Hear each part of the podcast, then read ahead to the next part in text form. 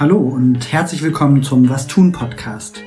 Wir sind Valentin und Inken und wir sprechen hier einmal im Monat mit Aktivistinnen über ihre politische Arbeit. Es ist Krieg in Europa. Menschen fliehen, Menschen gehen aber auch gegen den Krieg auf die Straße und es gibt aber irgendwie auch so einen neuen Militarismus, der sich gerade in Deutschland breit macht. Ähm, und wir haben uns jetzt länger nicht gemeldet, ähm, haben auch eine Folge zurückgestellt, weil wir irgendwie nicht so richtig, auch nicht so richtig wussten, wie wir uns dazu jetzt positionieren können oder wollen. Genau, irgendwie hatten wir das Gefühl, wenn wir jetzt die nächste Folge machen, dann müssen wir dazu was sagen, wollen dazu auch was sagen und gleichzeitig war lange nicht klar, was das genau sein könnte. Ja, weil, also ich sagen muss, dass mir dieser krasse Militarismus irgendwie total widerstrebt und man trotzdem auch nicht sagen kann, die Ukraine ist jetzt da, also sich trotzdem oft auch anfühlt wie so ein Gefühl von, man lässt jetzt Menschen in einem Krieg total alleine. Also irgendwie merke ich auch, dass ich so ein starkes Gefühl von so einer, wie so eine globale Verantwortung spüre oder so. Und ich gleichzeitig diesen krassen Aufrüstungssprech nicht mittragen will. Also kurz gesagt, wir haben einfach überlegt, wie kann in dieser Situation eine linke Perspektive aussehen. Und dann äh, sind wir auf einen Bericht gestoßen von einer ähm, Aktivistin, die gerade an der Grenze war in Polen zur Ukraine, aber dann auch in Polen zu Belarus und versucht Menschen auf der Flucht zu helfen. Miriam Töter, nämlich von dem Verein Wir packen's an. Miriam war letzte Woche in Polen an der Grenze zur Ukraine, aber eben auch an der Grenze zu Belarus, wo auch wenn man davon nichts mehr hört, immer noch Menschen aus dem Iran, dem Irak, Afghanistan und anderen Kriegsgebieten versuchen, Schutz in der EU zu finden. Und mit dem Verein Wir packen's an bringt Miriam konkret Nothilfe in Krisengebiete, auch schon jetzt ähm, vor der Ukraine-Krise, an den EU-Außengrenzen wie Polen, aber auch Bosnien oder in Griechenland. Und sie versorgen dort Flüchtende mit äh, Sachspenden wie Trinkwasser, Kleidung oder Hygieneartikeln. Im Interview sprechen wir mit ihr über ihre Erlebnisse an der polnischen Grenze, wie sich die Situation für nicht weiße Geflüchtete dort immer weiter verschärft und wir fragen sie, wie eine Perspektive für die neue Friedensbewegung in Deutschland aussehen kann. Und mit diesem Interview wünschen wir euch bestimmt nicht viel Spaß, aber ein interessantes Gespräch. Noch ganz kurz, bevor wir jetzt ins Interview starten, eine Triggerwarnung. Im Gespräch geht es um sexualisierte Gewalt und wir würden euch deshalb bitten, euch gut zu überlegen, in was für einer Situation und mit wem ihr euch das Interview anhört.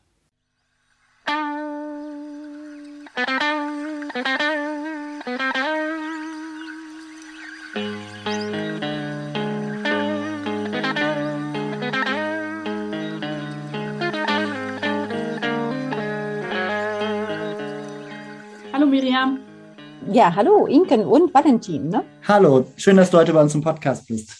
Du warst ja vor ein paar Tagen an der polnisch-ukrainischen Grenze und dann auch an der polnisch-belarussischen Grenze.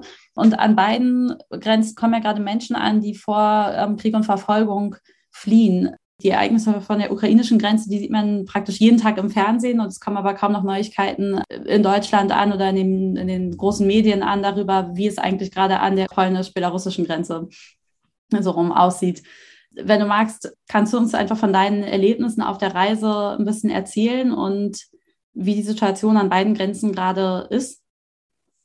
Ja, das war schon krass, muss ich sagen. Also ich bin da auch ziemlich, ziemlich aufgewühlt, ziemlich mitgenommen, auch wiedergekommen nach diesen drei Tagen, die wir da unterwegs waren. Ähm, wir haben Hilfstransport hingebracht mit Hilfsgütern und zwar gezielt und beabsichtigt einen, der sowohl an die Grenze zur Ukraine ging, Polen, Ukraine, als auch an die Grenze Polen-Belarus weil wir gesagt haben, und so, äh, das gehört für uns zusammen. Also wir können das nicht getrennt denken und wir wollen auch nicht getrennt handeln. Und sind wir zuerst an den, so einen Ort in der Nähe der Grenze zur Ukraine gefahren, einen polnischen Ort. Da hat so eine ähm, polnische Organisation, die eigentlich Folk-Festivals organisiert. Die haben da, das nennt sich so ein Humanitarian Hub aufgezogen. Das ist so eine Verteilstation, die haben ein Lagerhaus. Dort werden Hilfsgüter hingebracht von, ich würde wirklich sagen, mittlerweile fast überall aus Europa. Und die tüten die dann ein und sortieren die und bringen die dann mit so kleinen Transportern rüber auf die ukrainische Seite der Grenze. Das dürfen nur wenige Organisationen dürfen das, also sozusagen mhm. in die Ukraine rein. Die dürfen, das ist auch mit ein Grund, warum wir mit denen zusammenarbeiten. Ähm, denn wenn die Leute erstmal in der EU angekommen sind, auf der polnischen Seite, dann brauchen die eigentlich hauptsächlich Transport. Dann müssen die da mhm. weg. Na, die wollen da auch nicht bleiben, die sollen da auch nicht bleiben. Das heißt, da, wo die Hilfsgüter wirklich gebraucht werden, ist auf der ukrainischen Seite. Da stehen die an, teilweise tagelang. Als ich da war, war es schweinekalt, es hat geschneit und die stehen dann da ohne großen Schutz. Es gibt ja auch Bilder ne, von diesen sehr langen mhm. Schlangen, die du dann siehst auf der ukrainischen Seite. Wir haben uns auch alle gefragt, warum müssen die da so lange stehen? Und äh, ich habe jetzt zwei Erklärungen gehört. Meine These wäre vielleicht, es eine Mischung aus beidem ist. Die eine Erklärung ist, es sollen Leute registriert werden, die das Land verlassen, damit, wenn es zu großen Bombardements kommt oder Zerstörungen, großflächigen Zerstörungen, klar ist, wer muss noch gesucht werden und wer ist aus dem Land raus. Und damit auch, wenn dieser Krieg irgendwann zu Ende ist, Familienzusammenführung, also Menschen wiederfinden, leichter ist in dem Moment, wo registriert ist, welche Menschen haben an welchem Grenzübergang in Richtung wohin das Land verlassen. Mhm. Also fand ich dann auch sehr plausibel, die Erklärung. Die zweite Erklärung ist, es ist auch gewollt von der ukrainischen Seite, dass es diese langen und auch wirklich sehr mitleidserregend aussehenden Schlangen gibt, weil von der ukrainischen offiziellen Seite eigentlich nicht gewünscht ist, dass die gesamte Zivilbevölkerung das Land verlässt. Mhm. Wenn, wenn alle das Land verlassen, dann gibt es auch viel weniger Grund noch zu kämpfen. Also mhm. ne, für Gebäude zu kämpfen ist was anderes als für deine als für Menschen zu kämpfen. So ich und wie gesagt meine Vermutung, ich kann es nicht beurteilen. Meine Vermutung ist, es wird irgendwie eine Mischung aus den beiden sein. Mhm. Aber das heißt, diese Schlangen entstehen tatsächlich auf ukrainischer Seite nicht, weil die polnische Seite gerade keine Leute reinlässt oder zu langsam Leute reinlässt, sondern wirklich durch die ukrainischen Grenzmodalitäten. Grenzer, ja. ja ja rein dadurch. Also es ist dann sogar, äh, gab dann auch in, in, Medien wurde berichtet, polnischen Medien, dass die polnische Seite tatsächlich versucht hat, zu, also sozusagen äh, vorzuschlagen äh, oder mhm. zu, könnte man nicht erwägen, dass man das irgendwie ein bisschen flüssiger abwickelt. Die haben auf ukrainischer Seite, hat mir dort ein Freiwilliger berichtet, auch diese Kontrollen auf ukrainischer Seite tatsächlich zwei Kilometer ins Landesinnere rein verlegt. Das heißt, wenn du auf polnischer Seite an der Grenze stehst, siehst du keine Schlangen am Kontrollpunkt. Ah also auch von den Medien, die da sind, siehst du nicht. Du siehst die wirklich nur, wenn du in die Ukraine reinfährst, mhm. eben zwei Kilometer rein und da ins Land zurück verlagert stehen dann die Leute. Es gibt dann einen Grenzkontrollpunkt, ähm, der ist hauptsächlich für Fußgänger, Fußgängerinnen. Das sind Leute, die ihren Autos den Geist aufgegeben haben, Sprit alle ist, mit Bussen dahin gebracht worden sind und die stehen dann tatsächlich in einer Schlange ohne, ohne Unterstand, ohne alles, aber eben nicht sichtbar sozusagen mhm. von der Seite. Und was ich beeindruckend fand, war, da waren total viele Freiwillige. Da waren, fand ich, unglaublich viele Freiwillige, die da am Rumrennen und machen und tun waren und abladen und aufladen und sortieren und Stullen schmieren. Und das war irre. Mhm. So, ich fand es auch faszinierend. Das war ein LKW, glaube ich, aus Holland, den ich da gesehen habe. Es war auch eine holländische NGO da, die helfen wollte. Es war eine israelische NGO da, die helfen wollte. Wir als Deutsche waren da und haben Hilfsgüter gebracht. Das heißt, da gab es auch echt viel Unterstützung, und zwar Unterstützung auf einem nicht staatlichen Level, sondern Unterstützung mhm. wirklich so aus der Zivilgesellschaft raus. Und das war schön, das war gut, das war beeindruckend. Die haben da in dieser Kantinenartigen, was sie da eingerichtet haben, haben sie Matratzen noch in der Ecke gelegt gehabt. Da haben tatsächlich ukrainische Frauen und Kinder auch gepennt. Die haben da quasi mhm. erstmal Notunterkunft gekriegt, weil die irgendwie nicht weitergekommen sind. Und denen geht's nicht gut, das siehst du auch. Also wir haben auch auf der Fahrt Leute gesehen, die dann Richtung Westen unterwegs waren mit ukrainischen Kennzeichen, sahen aber ganz schön blass aus, ganz schön mitgenommen, Kinder, die so sehr angestrengte, kleine Gesichter hatten. Da musst du was tun und da musst du auch mitfühlen. Das ist auch alles richtig und das ist uns ja auch ein ganz tolles Anliegen. Wir sind dann allerdings 200 Kilometer weiter nach Norden gefahren, nachdem wir dort die Hilfsgüter abgeladen hatten, an die Grenze Polen-Belarus. Da haben wir ja im letzten, Ende letzten Jahres auch schon sehr viel unterstützt. Leute, die dort äh, versucht haben, über die Grenze in die EU zu fliehen. Und da ist ein total anderes Bild. Da war außer uns niemand, der mhm. irgendwas hinbringen wollte. Da mhm. waren auch keine Massen an Freiwilligen. Die haben mittlerweile Probleme, Freiwillige zu finden. Mhm. Als ich das letzte Mal da war, im November, Dezember, hatten die noch, wirklich noch völlig überlaufen gewesen von Leuten, die da mhm. helfen wollten, von, von Freiwilligen, von Volunteers. Mhm. Ähm, mittlerweile haben sie einen Mangel. Mhm. Wir sind im Moment die Einzigen, die da Hilfsgüter hinbringen. Krass. Es gibt sonst niemanden mehr. Als ich die letzten Mal, ich war, wie gesagt, im November da, im Dezember war ich da, da gab es ganz viele Journalisten, Journalistinnen, die da unterwegs waren, Fotografen, Fotografinnen, die unbedingt Bilder machen wollten, die ständig Interviews haben wollten, die wollten, dass sie irgendwie mit in den Wald genommen werden, um dort auch Bilder von Geflüchteten machen zu können. Und das war einerseits total nervig mhm. und andererseits aber auch ganz wichtig, weil nämlich in dem Moment, wo Leute es geschafft haben, auf die polnische Seite zu kommen und die tatsächlich entweder in einer medizinischen Notlage waren oder tatsächlich auch in Polen einfach Asyl beantragen wollten, hast du dieses Schutzschild von mhm. Medien gebraucht. Denn wenn es das nicht gab, wenn es diese Öffentlichkeit nicht gab, dann sind die Leute in der Regel illegal gepushbackt worden. Das heißt, mhm. illegal entweder geprügelt oder geworfen oder getrieben zurück auf die belarussische Seite. Das heißt, die gibt es nicht mehr, dieses Schutzschild. Das mhm. heißt, es ist fast unmöglich, diese Öffentlichkeit herzustellen, damit Leute eben nicht gepushbackt werden. Mhm. Es gibt keine Anwälte, Anwältinnen mehr, die sich um die Leute kümmern, wenn sie schaffen, nach Polen zu kommen, weil dann werden die in die geschlossenen Abschiebegefängnisse, diese Detention Centers gesteckt, äh, wo sie ihre ganzen Rechte mit Füßen getreten werden. Da sind viele hochtraumatisierte Menschen dabei, es sind sehr kranke Menschen dabei, die brauchen eigentlich juristischen Beistand. Gab es vorher ganz viele in Polen, die sich da engagiert haben, pro bono, also ehrenamtlich engagiert haben. Ähm, die Aktivistin, mit der wir da geredet haben, von der Gruppe Granice, hat gesagt, jetzt vor ein paar Tagen war wieder ein Fall, wo ihren Anwalt mitgeteilt hat, mitten im Verfahren. Er kann sich jetzt ja leider nicht mehr weiter darum kümmern, weil er jetzt doch auch noch was zur Ukraine lieber machen möchte. Mhm. Das heißt, es ist ein Unterschied wie Tag und Nacht. Mhm. Und es ist ja praktisch äh, einfach auch frappierend, dadurch, dass es beide Länder, aus denen da Leute fliehen wollen, grenzen an Polen an. Es ist also die polnische Gesellschaft, die da konfrontiert ist mit flüchtenden Menschen aus äh, unterschiedlichen Herkunftsländern. Und ja, irgendwie stellt sich da so ein bisschen auch heraus, wie diese Grenzen da auch als Sortiermaschinen funktionieren. Und auf der einen Seite Leute, die aus äh, der Ukraine flie äh, fliehen wollen, da super viel Solidarität gerade erfahren aus der Zivilgesellschaft. Irgendwie auch in Deutschland merkt man das ja, alle fragen sich gerade, wie können wir unterstützen, wie können wir Räume anbieten, wie können wir mit Geldspenden helfen oder ähm, indem wir selbst hinfahren. Und auf der anderen Seite eben dieses ja, Vakuum, in dem auch Menschenrechte nicht mehr, nicht mehr zu gelten scheinen mir ist nochmal richtig klar geworden, gerade, dass das ja auch beides EU-Außengrenzen sind. Also ja. es ist ja auch wirklich nicht so, dass eins davon eine EU-Innengrenze wäre oder so, sondern es sind beides EU-Außengrenzen, an denen aber die, die Solidarität und die sozusagen der Grenzschutz, ich hatte diesen Bericht von dir gelesen, da hast, beschreibst, also beschreibst du ja auch, dass als ihr nördlich gefahren seid, dass ihr ähm, dann an viel, viel mehr Polizeikontrollen plötzlich auch wieder vorbeigekommen seid und auch die Grenzsicherung von Polen aus sozusagen an diesen beiden Grenzen auf eine total unterschiedliche Art und Weise durchgesetzt wird. Genau, und da wollte ich jetzt aber auch noch mal einmal eine, auch einmal eine Rückfrage stellen, nämlich konntest du denn, als du an der polnisch-belarussischen Grenze war, auch einen Einblick kriegen, kommen da gerade noch viele Menschen an durch Belarus? Machen sich da gerade noch Leute auf den Weg durch den Wald und durch die Sümpfe oder hat da die Zahl an Leuten, die versuchen, diesen Weg zu nehmen, auch stark abgenommen? Also das waren Anfang dieses Jahres waren es tatsächlich weniger, also deutlich weniger geworden. Ich war im Anfang Februar noch mal da. Mhm. Da war es deutlich weniger als bis, sagen wir mal, bis Dezember. Die Vermutung der AktivistInnen vor Ort und auch der AnwohnerInnen, die sich da solidarisch verhalten, war, dass es ganz viel auch mit dem Wetter zu tun hatte, weil das war einfach mhm. unglaublich kalt. Viel Schnee, viel kalt, ist ja sehr weit östlich.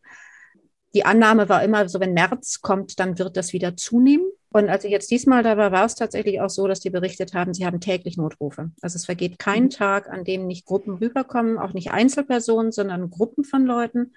Das Problem dabei ist, dass die ähm, nicht mehr in genau der Region versuchen, die Grenze zu überqueren wie bisher, weil da ja bereits diese Mauer angefangen wurde zu bauen, mhm. sondern so einen kleinen Tick weiter nördlich. Und dort hast du nicht nur diesen Urwald, den du halt in der bisherigen Region hattest, sondern dort hast du, hast du riesig große Feucht- und Sumpfgebiete. Und mhm. das heißt, das ist also, also wenn du da stecken bleibst, wenn du da einen falschen Schritt machst, nachts, dann ersäufst du da, dann, dann versinkst du da wirklich im, im Moor, im Sumpf. So, das heißt, die müssen dann selber die offiziellen Rettungskräfte benachrichtigen, teilweise die Helferinnen selber das Militär benachrichtigen, einfach nur um das Leben von den Leuten zu retten. Das heißt, da kommen Leute rüber, da kommen jetzt sogar wieder mehr Leute rüber als noch vor anderthalb, zwei Monaten. Gleichzeitig habe ich auch gehört, dass Menschen, die jetzt eigentlich nach Belarus geflohen waren, in der Hoffnung von dort aus in die EU zu kommen, jetzt teilweise in Anführungszeichen freiwillig umschwenken und in die Ukraine gehen, in der Hoffnung, dass sie von der Ukraine aus nach Polen rüberkommen. Und ich meine, das muss man sich mal vorstellen, da sind Leute, die gehen freiwillig in ein Land, in dem Bomben abgeworfen werden. Einfach nur, weil das als ein sichererer Fluchtweg erscheint als die Überquerung der, der Grenze direkt nach Polen. So, das ist, ähm, kannst du dir, also ist eigentlich tatsächlich unvorstellbar und ungeheuerlich, dass wir Menschen sowas zumuten. So, denn was ähm. du gesagt hast mit diesem Auswählen und Filtern, das passiert einerseits mit denen aus, über welche Grenze versuchen Leute gerade zu kommen. Das heißt, kommen sie aus der Ukraine, ist gut, kommen sie aus Belarus, ist schlecht. Und dann wird aber natürlich auch an der Grenze zur Ukraine nochmal gefiltert. Da wird mhm. dann geguckt, wer kommt denn da eigentlich so? Und sind das äh, weiße Leute, vor allen Dingen auch Frauen und Kinder mit einem ukrainischen Pass, ist gut. So, und natürlich ist es toll, dass denen geholfen wird. Darum, das ist, das ist nicht der Punkt. Der Punkt ist, dass den anderen nicht so geholfen wird. Mhm. Und dann kommen halt Leute, die entweder auffallen, weil sie irgendwie als schwarz oder, oder POC gelesen werden, oder es kommen Leute, die keinen ukrainischen Pass haben, oder es kommen Leute, die da als Studis waren in der Ukraine, oder eben Leute, die über die, über die Ukraine versuchen zu fliehen aus Ländern, in denen auch Kriege toben. Angefangen mit Syrien, aber auch anderen. Und die werden dann raussortiert. Wir waren jetzt zum Beispiel auch, mein Kollege von mir von Wir packen's an war jetzt in ähm, der Republik Moldau eine Woche mhm. lang. Die ist ja nicht EU. Mhm. Und die Republik Moldau, die ist nun sehr klein und unglaublich arm und hat die klare Politik, jeder, der auf der Flucht an diese Grenze kommt, wird reingelassen. Mhm. Gleichermaßen. Mhm. Und gleichzeitig wissen sie, dass sie das Riesenproblem haben, dass weiter in die EU, aber nur die Leute gelassen werden mit dem ukrainischen Pass. Das heißt, die haben jetzt lauter Leute aus Aserbaidschan, die eigentlich aus Aserbaidschan vor dem Krieg dort mal geflohen waren in die Ukraine und jetzt weitergehen nach Moldawien, nach Moldau. Und die sitzen jetzt da wahrscheinlich fest, wachsende Zahl, weil die EU sie nicht reinlässt, weil das sind halt böse Geflüchtete im Gegensatz zu mhm. den Geflüchteten. Im letzten Jahr, als der, das mediale Spotlight mehr auf der, auf der Grenze zu Belarus lag, gab es ja auch immer wieder Berichte darüber, wie schwer es ist für Aktivistinnen, den Menschen dort zu helfen. Ihr hattet, wenn ich mich richtig, richtig erinnere, mit Wir packen es an, auch Probleme, überhaupt zur Grenze zu kommen, um die Hilfsgüter da ähm, abzuliefern. Und vielleicht kannst du ja uns noch mal einen kleinen Einblick geben, wie denn die Lage von Aktivistinnen vor Ort, äh, die versuchen zu unterstützen, da heute ist. Es gibt ja an der, an der belarussischen Grenze oder an der Grenze zu Belarus hat Polen diese berühmte Sperrzone eingerichtet. Mhm. Sperrzone, dort wird sie auch rote Zone genannt. Das ist ein Streifen von drei bis zehn Kilometern teilweise Breite entlang der gesamten Grenze. Und in diese Sperrzone darf im Prinzip niemand rein. Also Militär darf rein, Feuerwehr darf rein und polnische Leute, die dort wohnen, dürfen rein. Wer aber definitiv nicht rein darf, sind Leute, die den Geflüchteten gerne helfen wollen. Und wer definitiv auch nicht rein darf, sind Medien. Und daran hat sich auch nichts geändert. Das mhm. heißt, Menschen, die die Geflüchteten dort unterstützen wollen, also die, die es geschafft haben, auf die polnische Seite rüberzukommen, können die nur unterstützen, wenn diejenigen selber es schaffen, aus dieser Sperrzone rauszukommen. Mhm. So, das heißt, die müssen dann schon mal schaffen, drei bis zehn Kilometer irgendwie Urwald beziehungsweise Sumpfgebiet zu überwinden. Oder aber, und das ist was, was immer noch praktiziert wird und was ich unglaublich bewundernswert finde, gerade unter dem jetzt nochmal heftigeren Klima, sind halt polnische Leute, die selber in der Sperrzone leben mhm. und die ähm, Hilfsgüter holen von außerhalb der Sperrzone, die selber in ihren kleinen Autos mit reinnehmen und dann dort an Menschen auf der Flucht verteilen, die unterstützen, denen helfen. Und das hat nicht aufgehört. Also wir arbeiten auch mit an, also mit dort ortsansässigen Menschen zusammen, die äh, Geflüchtete dort unterstützen und sich, die sich so quasi dorfweise, könntest du sagen, auch organisiert haben mittlerweile, das nicht mehr so vereinzelt machen, sondern wirklich auch so als Netzwerke. Und die sagen, die Bedingungen sind schlimmer geworden. Die mhm. Bedingungen sind seit, äh, seit der Eskalation, also des, äh, der Ukraine-Krise und dann nochmal seit tatsächlich Kriegsbeginn, dadurch schlimmer geworden, dass die ganze Grenzregion noch mehr militarisiert ist, als sie das vorher war. Das heißt, noch mhm. viel mehr polnisches Militär da ist noch viel heftiger und genauer überall geguckt wird, überall Straßensperren, Kontrollen und so weiter sind. Und sie teilweise angefangen haben, tatsächlich Leute auch in irgendwelchen Scheunen über, übernachten zu lassen, unterzubringen, weil es einerseits halt eben unglaublich kalt und Winter ist und gleichzeitig die ganze Überwachung noch viel schlimmer geworden ist. So, das mhm. heißt, die Bedingungen fürs Helfen, die Bedingungen für das Unterstützen sind schlimmer als jemals zuvor. Die Bedingungen für die Leute auf der Flucht sind schlimmer. Und gleichzeitig ist aber die Unterstützung aus der Zivilgesellschaft heraus weniger geworden. Das finde ich auch wieder mal richtig interessant, wie du so sagst. Also du hast ja vorhin auch die Situation in der ukrainischen Grenze äh, beschrieben, wie auf der einen Seite auch der Staat praktisch das ermöglicht, dass die Zivilgesellschaft aktiv wird und ja auch so eine Art von Willkommenskultur schafft und auf der anderen Seite das auch durch diese durch staatliche Regularien halt unmöglich gemacht wird, dass überhaupt die Zivilgesellschaft richtig helfen kann und aktiv werden kann. Naja, und letztendlich die, dieselben Soldaten an der einen Grenze der Zivilgesellschaft helfen und an der anderen ja. äh, Grenze ähm, alles dafür tun, dass, äh, dass die Grenze abgeschottet wird. Ja. Das ist einfach auch, finde ich, so eine Gleichzeitigkeit, die einfach nochmal ja, frappierend ist. Ja. Ein Beispiel, was mir die eine polnische Aktivistin, mit der die wir da an der belarussischen Grenze getroffen und lange geredet haben, erzählt haben, die hat wirklich geheult, als sie das erzählt hat, ist, wenn sie die Bilder gesehen hat, die sind in polnischen Medien, sind mhm. die sehr groß verbreitet worden von den polnischen Soldaten an der ukrainischen Grenze die ukrainischen Kindern, die über die Grenze gekommen sind, offensichtlich wirklich gefroren und gelitten haben, dann ihre Jacken gegeben haben. Mhm. So, das ist sehr groß durch die polnischen Medien gegangen, ne, so die Anteilnahme der polnischen, unser, unser polnischen Jungs sozusagen da an der mhm. Grenze. Und sie sagt, ein paar Tage bevor wir da waren, haben sie miterlebt, wie ein Junge, 15, aus dem Jemen, der schwer krank es geschafft hat, über die Grenze zu kommen, von den gleichen polnischen Soldaten zurückgeprügelt worden ist nach, ähm, nach Belarus und sie haben nichts dagegen machen können. So, und dieses, wenn du diese beiden Bilder nebeneinander an dich ranlässt, dann ist das tatsächlich eigentlich nicht auszuhalten. Mhm. Ja. Wie hast du denn eine Erklärung dafür oder hat sozusagen sie, hat vielleicht auch die Aktivistin, konnte die das vielleicht irgendwie auch nochmal anders erklären, außer, also ich meine, klar, sozusagen gibt es einfach Rassismus gegen schwarze Menschen, das ist jetzt die, die, die offensichtlichste Erklärung, aber also ich glaube, jetzt spezifisch auf Polen geguckt, ist das eine Misch, also ich, ich glaube, wir haben das gleiche, exakt das gleiche Phänomen in Deutschland. Es hat ein paar ja. andere Gründe auch noch mit. Auf die polnische Gesellschaft geguckt, ist ein Grund genau der Rassismus, natürlich.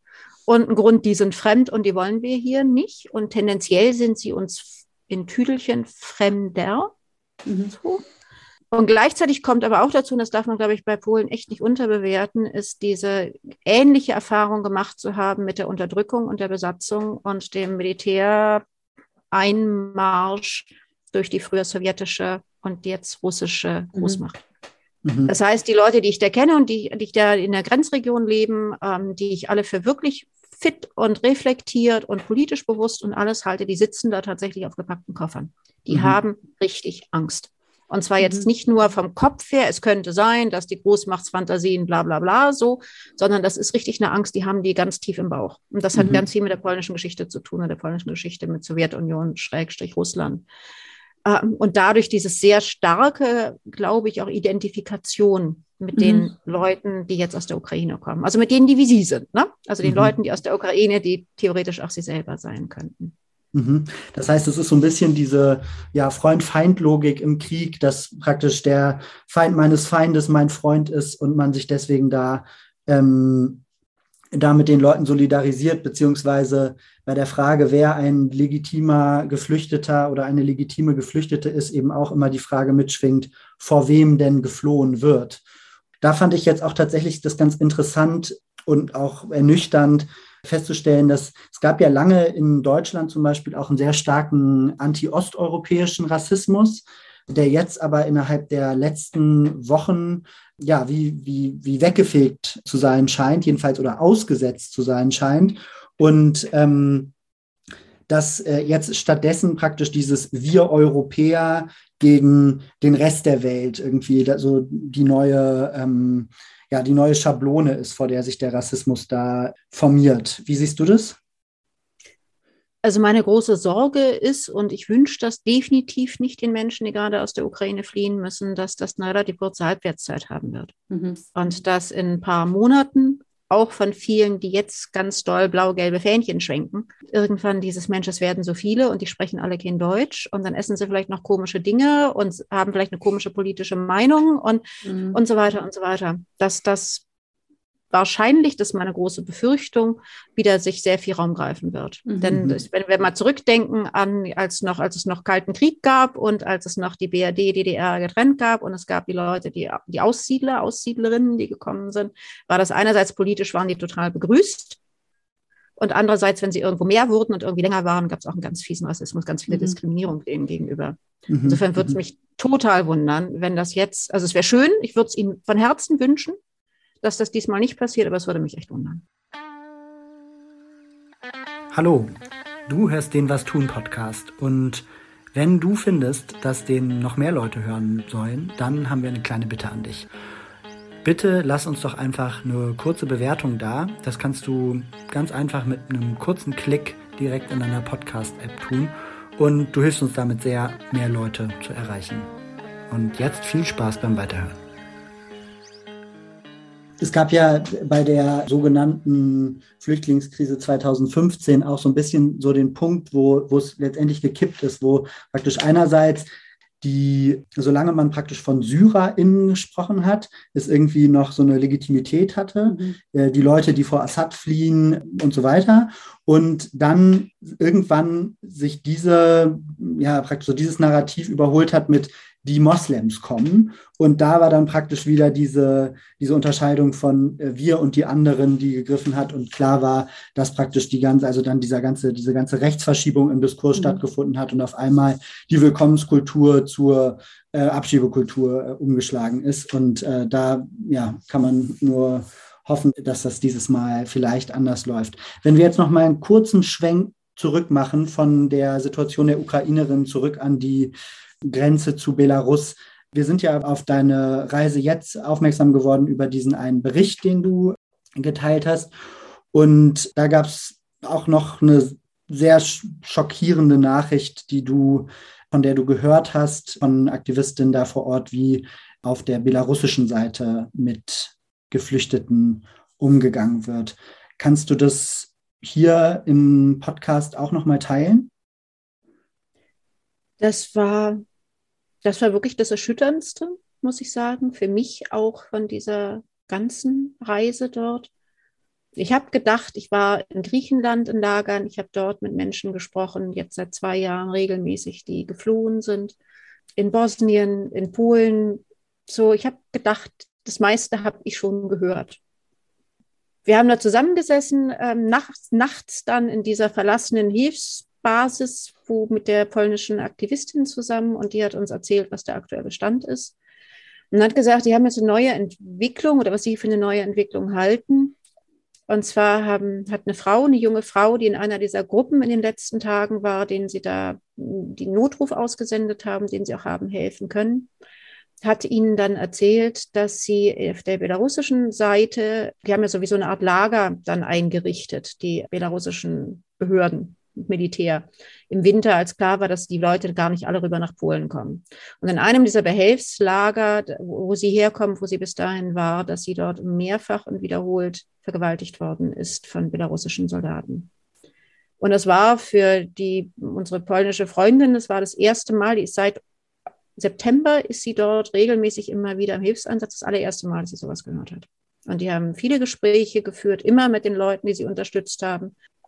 Teilweise haben sie die auch länger betreut, bevor sie dann den Weg vielleicht weiter nach Westen gefunden haben. Sie sagt, das allererste Mal, dass sie davon gehört hatten. Das hat sie alle sehr, sehr schockiert, sehr beunruhigt auch. Und daraufhin haben sie angefangen, so ein bisschen, ja, du könntest sagen, so ein bisschen ganz vorsichtig mal das Gespräch zu suchen, auch mit anderen, die in dieser Zeit über die Grenze gekommen sind. Weil natürlich kannst du nicht direkt danach fragen, das geht nicht ne, wegen Retraumatisierung und so weiter. Aber vielleicht könntest du sagen, den Raum zu öffnen, dass Leute erzählen können, wenn sie denn erzählen wollen. Und innerhalb von ein paar Tagen waren da zwei weitere, zwei junge Männer, die genau das Gleiche erzählt haben. In anderen Gruppen, aber auch aus diesem einen Lager kommend, die genau das Gleiche erzählt haben, dass sie dort mehrfach, dass sie dort wiederholt von äh, belarussischen Soldaten vergewaltigt worden sind. Und Monia, mit der ich da geredet habe, die sagt, Natürlich kann das ein Zufall sein, Sie können das nicht beweisen. So, aber Sie gehen, also alle von Ihnen, die da im Moment involviert sind in diesem Hilfsnetzwerk, gehen davon aus, dass wenn es sowas auch in der Vergangenheit schon gegeben hätte, dann hätte es irgendjemand mal erzählt. Dann hätte es irgendjemand von Ihnen noch mal gehört. Und niemand von Ihnen hat das bisher erzählt bekommen. Das heißt, dadurch, dass es auch mehrere waren, eben nicht nur die eine Frau, sondern beim genaueren Hingucken dann halt auch mehrere waren innerhalb einer sehr kurzen Zeitspanne, die das aus eigener Erfahrung, aus eigenem Erleben, Erleiden auch erzählt haben, gehen sie davon aus, dass das eine relativ neue Entwicklung ist. Und mich hat das, ich war ja früher auch mit in der Seenotrettung mit aktiv, mich hat das sehr an das erinnert, was wir aus den, ja schon kennen seit Jahren von den Leuten, die übers Mittelmeer, über das zentrale Mittelmeer kommen, über Libyen. Ja. Dass du ja auch dort diese Lager hast, diese Lager, die finanziert werden von der EU, um die Geflüchteten bitteschön in, auf in Nordafrika zu halten und nicht nach Europa zu lassen. Und in diesen Lagern die absolute Willkür herrscht und es eigentlich keine Frau und kaum einen Mann gibt, der an Bord von einem Rettungsschiff kommt und nicht vergewaltigt worden ist. Das heißt, fast alle Frauen, die dort aufgenommen werden, die auf den Booten landen, sind schwanger. Und zwar nicht schwanger, weil sie sich das ausgesucht haben, sondern weil es aus Vergewaltigungen kommt. Und das ist was, was wir, was mir sehr leicht war, glaube ich, auch hier von der Öffentlichkeit, von den Medien war zu, naja, das, das sind so die Libyer. Hm. Die sind ja auch ganz schlimm. So, und jetzt haben wir es aber quasi mitten in Europa. Eine mhm. Grenze, an der genau diese gleiche Art von Willkür, diese gleiche Art von sexualisierter Gewalt in der absoluten Willkürsituation gegen Menschen auf der Flucht geschieht, wo Menschenrechte komplett außer Kraft gesetzt sind. Und es interessiert kein Schwein, mal so hart gesagt. Das bedeutet letztendlich, das Grenzregime der EU produziert diese Praxen an den Außengrenzen in völlig rechtsfreie Räume, wo mit Menschenleben letztendlich umgegangen wird, wie mit, ich, da bleibt einem eigentlich die Spucke weg. Also da kann man, weiß man gar nicht, was man dazu sagen soll. Ganz genau. Und dazu muss man sagen, dass es ja, als das losging mit, äh, mit dem mm, jetzt letzten Spätsommer, dass mehr Leute versucht haben, über diese Route Belarus in die EU zu fliehen. Da gab es ja so richtig schlaue Ideen von manchen Leuten. Äh, man könnte doch auch dort wieder jetzt Drittländer dafür bezahlen, dass sie Lager aufbauen, wo die Leute mhm. untergebracht werden, damit sie gar nicht nach Europa reinkommen. Und dann gucke ich mir an, was passiert denn genau in solchen Lagern, wo Leute dafür bezahlt werden, dass sie Menschen auf der Flucht gefangen halten. So. Und natürlich passiert es. Überall da, wo du Leuten Macht gibst, ohne Kontrolle, mit einem riesigen Raum für Willkür, gibt es Machtmissbrauch. Und der schlimmste Machtmissbrauch ist sexualisierte Gewalt. Das ist überhaupt äh, eigentlich wenn ich es mir theoretisch angucke, überhaupt nicht erstaunlich, sondern eine logische mhm. Konsequenz. Und genau wie du gesagt hast, das ist das, was die EU, was produziert durch diese Art der Festung Europa. Das ist, das ist, können wir auf unsere Kappe nehmen, 100 Prozent. Du bist ja jetzt eine Person, die schon seit Jahren sich an den europäischen Außengrenzen für Menschen auf der Flucht ähm, engagiert. Ich denke, viele Leute, die sich den Podcast anhören, werden sich fragen, was, was kann man machen? Was ist, äh, was ist da irgendwie eine, eine zivilgesellschaftliche Perspektive als Antwort auf diese Gräueltaten an den Außengrenzen? Wie, was sind da deine Gedanken zu? Also wir für uns, jetzt würde ich wirklich sagen wir, weil ich finde, alleine, so ganz einzeln für einen selbst ist das schier unmöglich, da auch einen ansatzweise eine Antwort drauf zu finden. So, weil du fühlst dich eigentlich immer nur ohnmächtig und hilflos. So, das heißt, der erste Schritt ist, du musst irgendwas mit anderen zusammen machen, damit du ein bisschen aus diesem Ohnmachts- und Hilflos Hilflosigkeitszustand oder Lähmung auch rauskommst.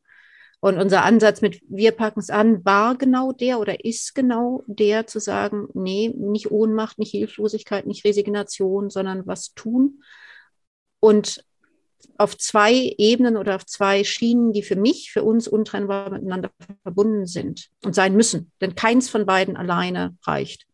So, und das eine ist das, was wir jetzt in, in, in der Grenze Polen-Belarus machen oder in Moldawien oder in Griechenland oder in Bosnien oder sonst wo, ist ganz konkret Leute zu unterstützen, die gerade die Arschkarte gezogen haben aufgrund dieser Festung Europa die irgendwo Wochen, Monate, Jahre lang sitzen, ohne dass ihre Menschenrechte auch nur ein Pfifferling wert sind, die nichts zu essen haben, nichts zu trinken haben, sie nicht waschen können und Krätze haben. So.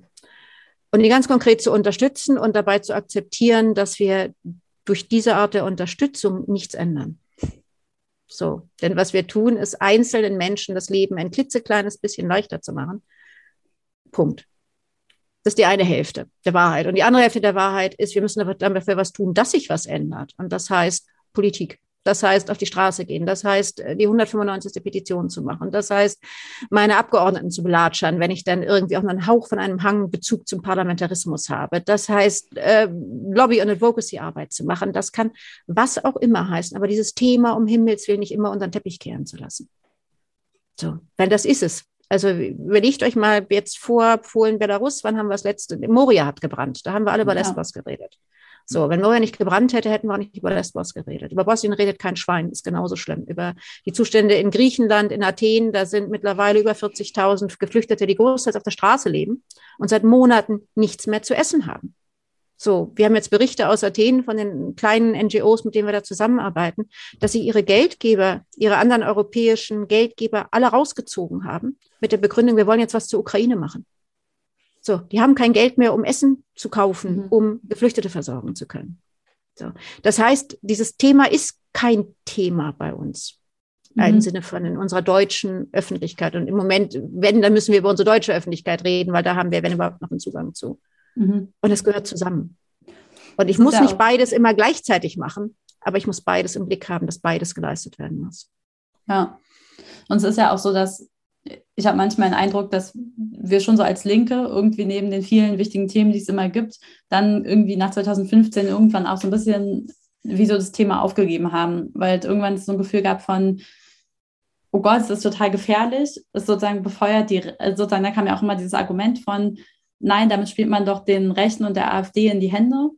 Ähm, und dann haben irgendwann, glaube ich, gab es ein bisschen so ein Gefühl von, es ist besser, einfach nicht drüber zu reden und das bisschen, was man macht, noch zu machen, damit sozusagen das nicht nochmal durch so einen, durch sozusagen gesellschaftlich erstarkten Rechtspopulismus irgendwie nochmal in Frage gestellt wird oder so.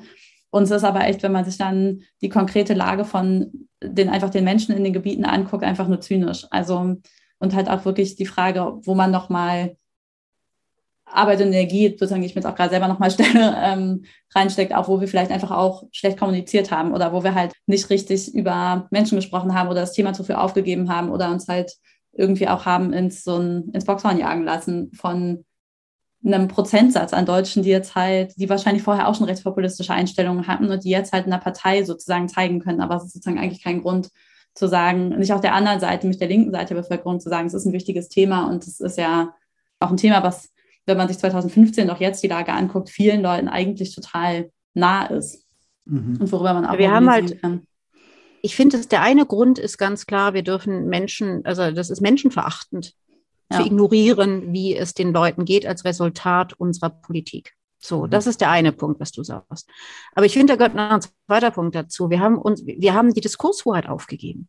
Wir haben es schlicht und ergreifend aufgegeben mit dieser jetzt mal ganz ehrlich gesagt, absolut bekloppten Begründung, das würde Rechtspopulismus befördern. Ja. Weil den Rechtspopulismus gibt es völlig unabhängig ja. davon, ob ich mich für die Rechte von Menschen auf der Flucht engagiere oder nicht. Den gibt's. Wenn ich mich dafür nicht engagiere, regen sich über das Gendern auf oder sie regen sich mhm. über Regenbogenfahnen auf oder sie regen sich über steigende Spritpreise auf oder keine Ahnung. Mhm. So, ja. das ist jetzt hart und das ist wirklich sehr hart gesagt. Das ist so, als wenn ich sage, es liegt an, der, an dem kurzen Rock der Frau, wenn sie vergewaltigt wird. Das ist die gleiche, die gleiche Logik, die dahinter steckt, die gleiche diskursive Logik letztendlich, mhm. wie zu sagen, es liegt an den Menschen, die sich für Geflüchtete engagieren, an denen liegt es, dass der Rechtspopulismus mhm. steigt. Mhm. Nee. Nee, ja. Genau umgekehrt. So. Mhm. Und als wir uns als Verein jetzt vor ungefähr zwei Jahren, wir haben ja angefangen erstmal nur als Initiative, haben dann beschlossen, wir wollen weitermachen als Verein, mussten wir uns entscheiden, wo wir unseren Vereinssitz haben wollen. Wir waren zu dem Zeitpunkt ungefähr halbe, halbe Leute aus Brandenburg vom, vom Land und Leute aus Berlin. Und wir haben uns ganz bewusst entschieden, unseren Vereinssitz in Bad Freienwalde zu haben. In der Region hast du bis zu 30 Prozent AfD-Wählerschaft, bis zu 30 Prozent. So. Und wir haben ganz klar, wir machen es genau da und genau da, wo es weh tut und genau da, wo sie uns nicht haben wollen. Weil wir wollen in genau den Diskurs rein. Wir wollen aufhören, diese Diskurshoheit einfach ohne Kampf aufzugeben. Mhm. Mhm. Und ich muss sagen, meine, die Erfahrung, die wir damit gemacht haben, ist, das war genau richtig. Das war mhm. genau richtig, dass wir genau da reingepikst haben und nicht uns ins sichere Berlin oder halbwegs sichere Berlin zurückgezogen haben. Was waren Momente, in denen du, in denen du diese Bestätigung praktisch bekommen hast, dass es richtig ist? Woran hast du das, woran machst du das fest? Ihr bremst mich, wenn ich jetzt zu viel erzähle, ne? Weil ja, jetzt ja. kann ich nämlich wirklich. Das erste ist, dass ich auf die Frage, habt ihr Angriffe bekommen, seid ihr angegriffen worden, bisher mit einem klaren Nein antworten kann. Wir haben keine Anfeindungen bekommen in der Region. Ähm, wir sind teilweise von der Freiwilligen Feuerwehr aus Dörfern unterstützt worden, die uns geholfen haben. Jetzt mhm. Freiwillige Feuerwehr ist echt andere Assoziationen im Kopf, ja. die uns unterstützt haben, unsere LKWs zu beladen. Die regionalen Medien sind total glücklich, dass sie endlich mal was anderes berichten können, außer immer nur entweder ein Sack Reises, ein Sack Weizen ist umgefallen in diesem Fall, oder aber es hat wieder irgendein AfD-Kandidat irgendwelchen Mist erzählt. So, das heißt, die freuen sich, unterstützen das so gut, also unglaublich, weil sie es gut finden, dass darüber, dass da was passiert. Wir haben letzten Sommer zum allerersten Mal seit über 20 Jahren ein Bündnis mit anderen in Bad Freienwalde hingekriegt und haben ein ganzes Tag lang ein Fest gemacht. Bad Freienwalde ist bunt. So mit kleinen Initiativen, mit Einzelpersonen, teilweise welchen, die noch sich an die Baseballschlägerjahre sehr vehement erinnern konnten und 20 Jahre lang quasi den Kopf eingezogen haben weil sie das total allein auf weiter Flur geführt, gefühlt haben. Und auf einmal war da aber was und sie waren nicht mehr alleine. Und sie haben sich getraut, auf eine Bühne zu setzen, auf den Marktplatz und darüber zu reden. Zusammen mit Geflüchteten aus einer Unterkunft dort für geflüchtete Menschen, die in Brandenburg angekommen sind. Und das ist irre. Das total irre. Und da, dadurch passiert dann ja auch was bei denen, die da hinkommen, die das hören, die die Artikel lesen, die mal ein Radiointerview hören. Da passiert ja was. Das heißt, wir mhm. verändern auch was. Und das mhm. ist total wertvoll, finde ich. Ich würde noch mal kurz einen Bogen machen, aber zu den äh, aktuelleren, äh, zu den aktuelleren ähm, Ereignissen, doch auch wieder in Berlin mit den großen Demos. Ähm, da formiert sich ja zum Teil fast so eine neue Friedensbewegung, ähm, über die irgendwie auch schon ganz viel gesprochen wird und wo einfach gerade auch irgendwie so nicht, also meinem Gefühl nach so eine große Frage ist, wie die sich eigentlich positioniert und wie die sich zu diesem Krieg positioniert und wo es total viele Fragen gibt, die in Richtung gehen, wie stark stimmen eigentlich gerade junge Leute zu, dass es Waffenlieferungen gibt, sozusagen, wie schnell ist der Impuls äh, zu sagen, ja, da muss jetzt nationale Souveränität verteidigt werden, äh, sozusagen gegen den Aggressor Russland. Und äh, also ich bin sehr kirchlich sozialisiert. Ich da manchmal auch denke, boah, krass, das geht irgendwie ganz schön schnell, dass Leute das gerade normal finden, äh, über so eine Hoch, Hoch, Hochrüstung und eine, so eine krasse Militarisierung zu sprechen. Genau, und wo aber sich meiner, meinem Gefühl nach auch gerade total viel bewegt. Also Leute erstmal eine sehr schnelle Position haben, die dann aber auch wieder hinterfragt wird. Und es würde mich einfach interessieren, wie du das wahrnimmst. Kommt ihr damit irgendwie auch in Berührung oder hast du dazu, habt ihr dazu eine Position oder hast du dazu eine Position? Wir haben vor, ah, das war ungefähr zwei Wochen, relativ kurz nachdem der Krieg begonnen hat, haben wir ein außerordentliches Vereinsplenum gemacht. Also wir machen normalerweise einmal im Monat eins per Zoom Diesmal war ein außerordentliches gemacht, um zu sagen, was machen wir denn jetzt? Weil es ja schon nochmal eine sehr andere Situation war.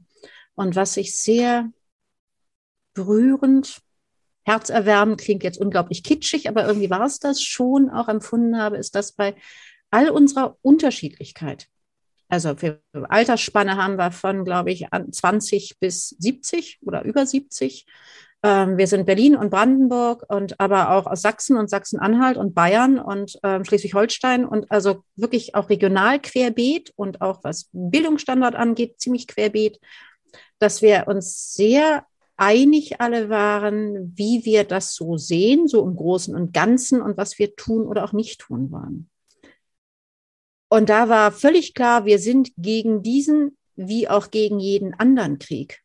Das mhm. ist jetzt kein besonderer Krieg. Der ist besonders gefühlt dadurch, dass er echt nah dran ist. Aber jetzt ehrlich gesagt der Jugoslawienkrieg eigentlich auch. Auch nicht mhm. viel weiter weg. Oder eigentlich genauso nah dran. Und im Krieg sind immer Menschen Opfer. Immer. Und zwar sind entweder die Menschen Opfer, die vertrieben werden und die fliehen müssen, oder es sind die Menschen Opfer, die getötet werden. Und solidarisch und unsere Solidarität geht mit den Menschen, das ist jetzt auch unsere Sparte so ein bisschen, ist mit den Menschen, die fliehen müssen. Und es ist mir ehrlich gesagt herzlich egal, vor welchem Aggressor die fliehen und vor wessen Bomben die gerade fliehen und aus welchem Land die gerade fliehen. Wenn sie fliehen müssen, dann sind wir mit denen solidarisch unterstützen die so gut wir können. Und wir wollen, dass dieser verdammte Krieg aufhört, weil Menschen sterben und weil Menschen vertrieben werden. Was wir nicht wollen, ist Nationalstaatsfähnchen schwenken. Und zwar von keinem Nationalstaat. Denn darum geht's nicht. Wir sind nicht solidarisch mit Staaten und wir sind auch nicht solidarisch mit Regierungen. Wir sind solidarisch mit Menschen und wir sind solidarisch mit Menschen, die unsere Solidarität brauchen, weil sie vertrieben werden oder weil sie auf der Flucht sind oder weil sie Not leiden. Das heißt, hart gesagt, auch so Hashtags wie We Stand with Ukraine oder ähnliches, das sind nicht unsere. We don't stand with Ukraine. We stand with refugees. Ja. So, und zwar ganz egal, aus welchem Land die Leute fliehen. Ich finde das toll und gut und richtig, dass es diese großen Friedens- oder Antikriegs- oder wie immer ich jetzt welchen Terminus ich benutze, Demonstrationen gibt. Das finde ich gut. Das finde ich verdammt gut und verdammt richtig, dass es das gibt, dass Leute sagen, nee, wollen wir nicht.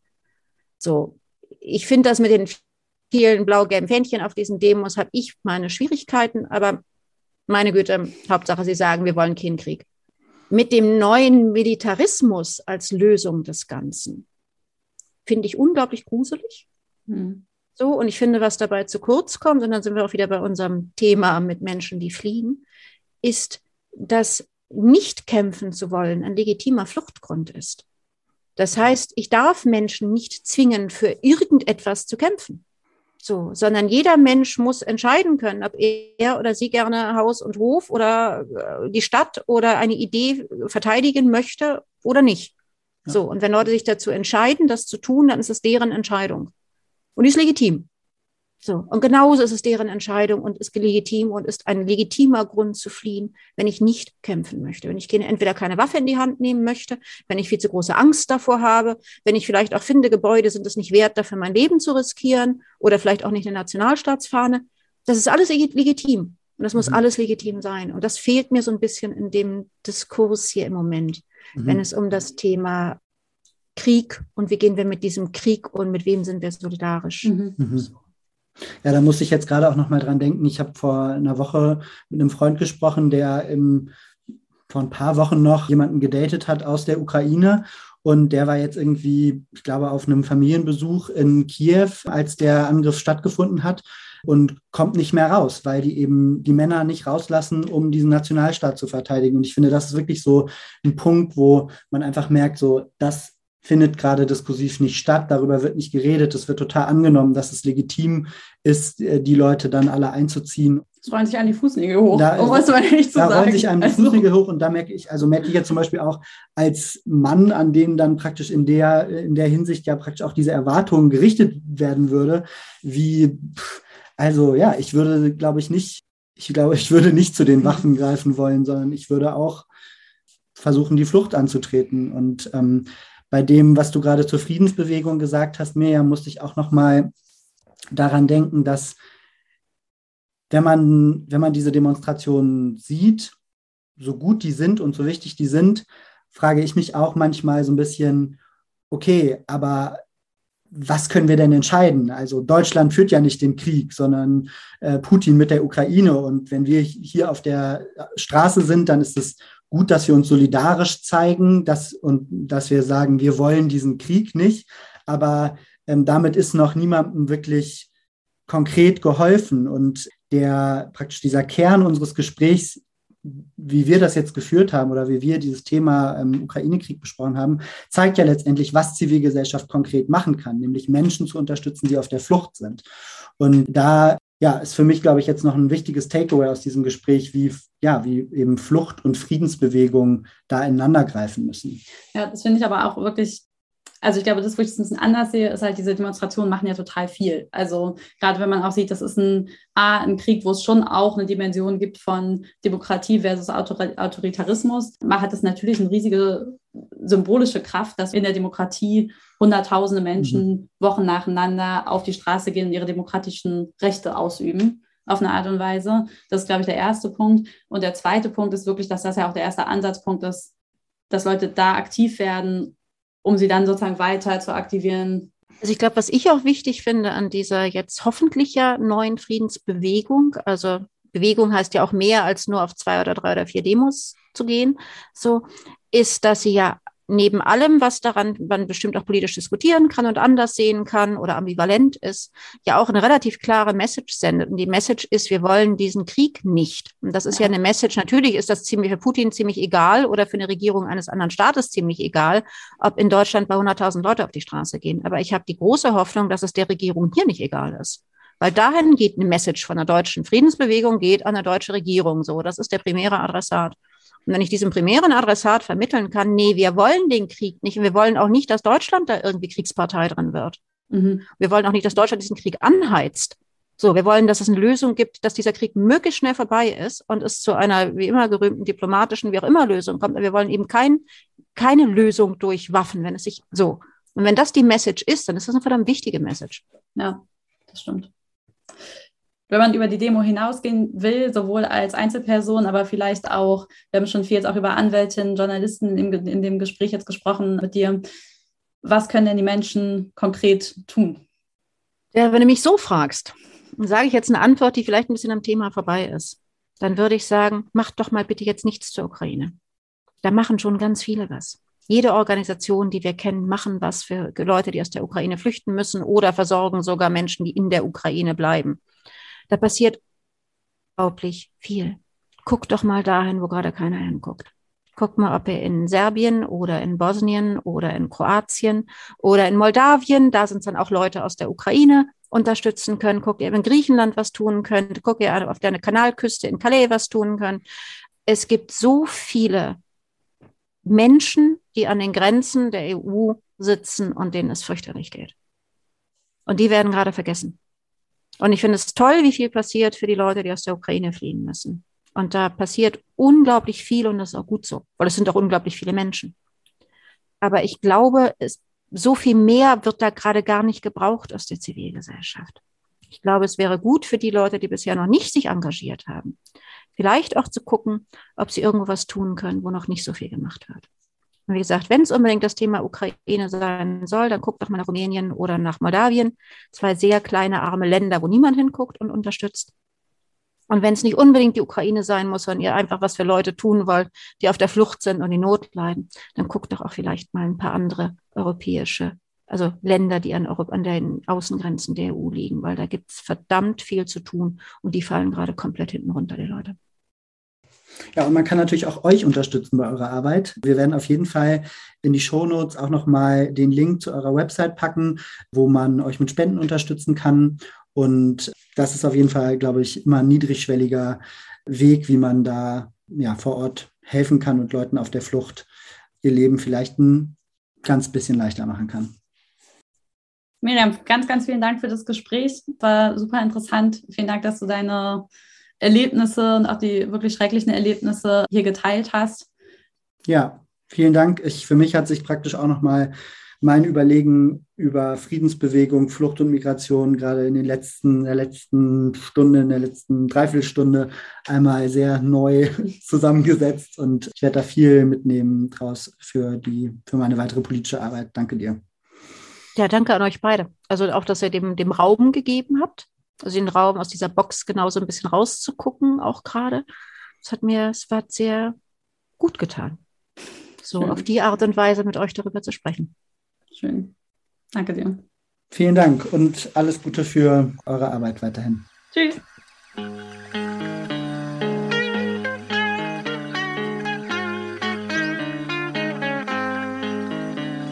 Das war der Was tun Podcast. Konzept und Redaktion Valentin Isen und Inken Bermann. Schnitt Julian Schlumberger. Die Musik kommt von Richard Waterman.